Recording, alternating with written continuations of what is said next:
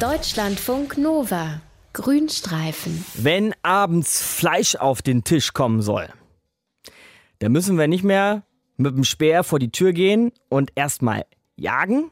Nee, das haben wir Menschen heute anders organisiert. Aber als wir noch jagen gingen, da haben wir es genauso gemacht wie Löwen, Wölfe, Schwertwale, Schimpansen, Ameisen, aber eben sogar einige Fischarten. Wir jagten in Gruppen. Und all diese Tiere jagen bis heute in Gruppen und einzelne Tiere innerhalb dieser Gruppe übernehmen dabei ganz verschiedene Aufgaben.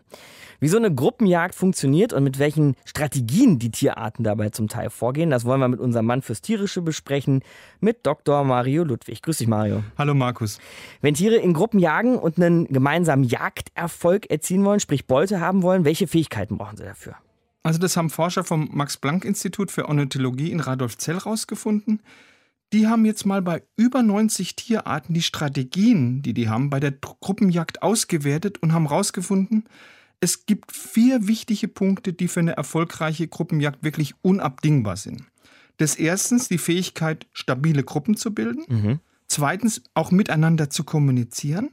Dann drittens bestimmte Rollen bei der Jagd einzunehmen.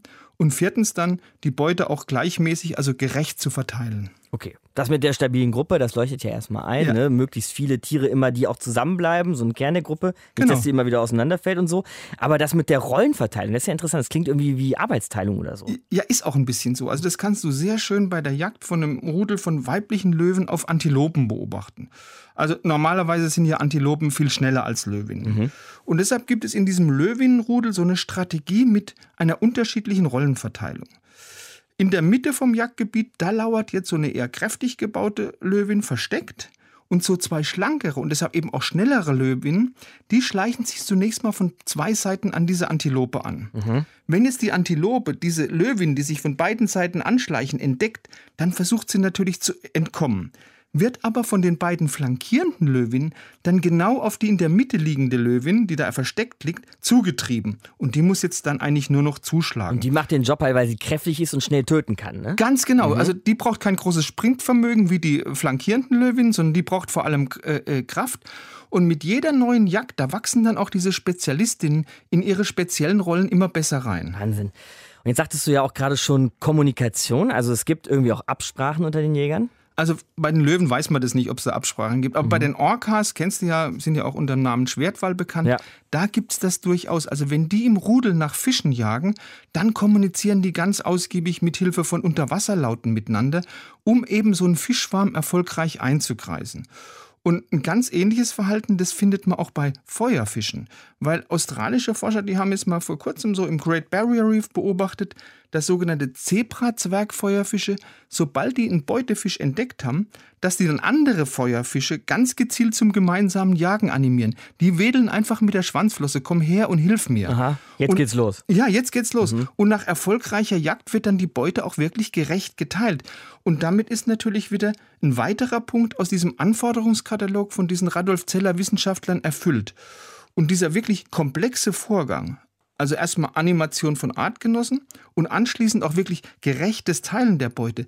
Das ist natürlich jetzt für einen Fisch eine wirklich ganz beachtenswerte kognitive Leistung. Absolut. Das, das ist eine Leistung, die hat man eigentlich nur wirklich den, den deutlich höher entwickelten Säugetieren zugetraut, aber auf keinen Fall einem einfachen Fisch, sage ich jetzt mal. Wenn es jetzt darum geht, wer das vielleicht zur Perfektion bringt oder am besten kann, Mario, was würdest du sagen?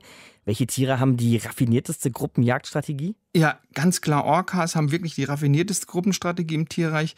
Äh, Orcas, die machen was ganz Tolles, was ganz Außergewöhnliches. Wenn die an Beute rankommen will, die auf einer Eisscholle steht, da könnte ja mal eine Robbe drauf sitzen oder im Einzelfall steht auch mal ein Eisbär drauf, mhm. dann haben die eine super Strategie entwickelt. Die Schwertwale, die Orcas, die schließen sich da wirklich in Gruppen zusammen und dann erzeugen die gemeinsam so große Wellen, dass diese Robben regelrecht von den Eisschollen runtergespült werden.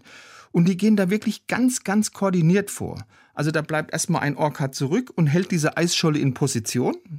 Und die anderen, das sind oft vier oder fünf, die schwimmen erstmal ein Stück davon, drehen dann um und kommen dann mit riesiger Geschwindigkeit, mit ganz hoher Geschwindigkeit zurück, machen so eine richtig schöne Bugwelle und spülen die Robbe von der Scholle runter. Der ist ja echt ziemlich ausgefuchst. Ja, und dann schnappen sie die Rolle und, äh, Robbe und ziehen sie natürlich unter Wasser. Und jetzt kommt das wirklich Sensationelle.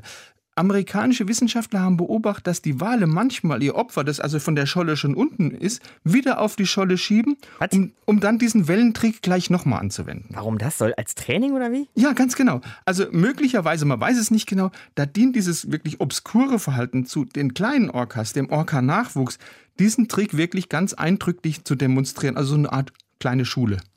Also ich glaube, eins haben wir heute auf jeden Fall gelernt mit dem Orca, Leute, oder mit mehreren Orcas. Die jagen nämlich wie viele andere Tiere in Gruppen. Solltet ihr euch besser nicht anlegen. Deutschlandfunk Nova. Grünstreifen.